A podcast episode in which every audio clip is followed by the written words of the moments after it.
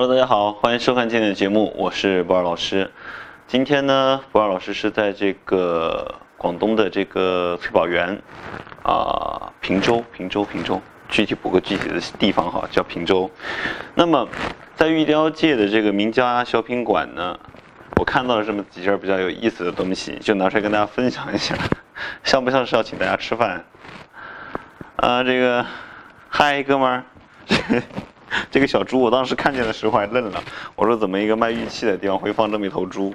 还有这个，呃，猪脚、猪手，还有这个，啊，在后面被猪遮着了。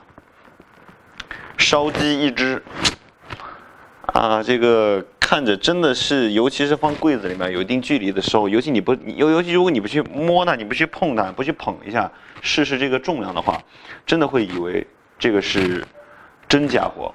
那后来看仔细看之后，我才发现哦，原来不是，这种是玉雕的一种，怎么说呢？应该是雕塑，雕塑里面的一种一种一种类型，叫仿生雕刻。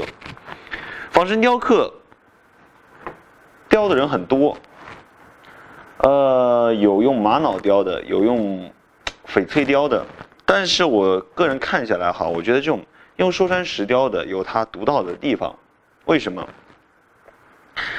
这个寿山石，因为它本身石质较软，颜色较为丰富，所以在你雕刻完之后，如果你要塑造一些它表面的肌理的时候，比较容易塑造。比如说一会儿我给大家看一下这个细细细镜头。你比如像这个猪脚、猪手上这个这个猪的指甲呀，这种一条一条，这个本身就是真的猪手上面会有的这种一条一条的纹路。然后包括像这个猪的这个这个应该叫什么肉垫啊？肉垫这个位置就是猪猪猪猪的指甲下面这个软软的地方。然后猪手表面的这个纹理，还有这只烤乳猪表皮皮的那种像类似于毛孔的那种肌理，包括这只烧鸡，就是那个烧鸡啊，就是真的那个。烤鸡烤完之后，那个皮稍微有一点点嘬起来缩的那种感觉，那种质感表现的非常到位。而如果是高硬度的这个玉石材料，它就很难表现。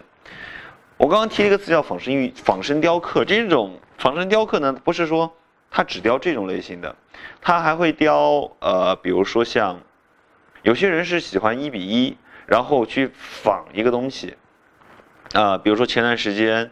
有个玉雕名家，他用一个，他捡一根枯枯枝，捡一个木头回来，然后就用一块是颜色很脏的玉料，然后真的一比一雕了一个，那个也算我说这个仿仿生的范畴。然后比如他拿一块一个断砖，然后仿一个也会很像。那么还有些是仿，比如说昆虫、动物活的仿活的。下一期节目我就跟大家讲这个内容。那么大家以后如果想看类似的精彩内容，记得加我的个人微信号哈，然后关注以后更多精彩内容。这个呢雕的是乳猪、烤鸡，还有烤猪手，这个东西我觉得特别好玩，它有一种生活的情趣在里面。这个东西呢不需要我多说，不需要我废话，一会儿我给大家看特写镜头。我觉得从无论是从颜色、比例、大小、质感这种东西都雕的特别有味道，很有生活情趣的东西。嗯。那么，今天的节目就先到这里。那么，感恩大家的关注，感恩。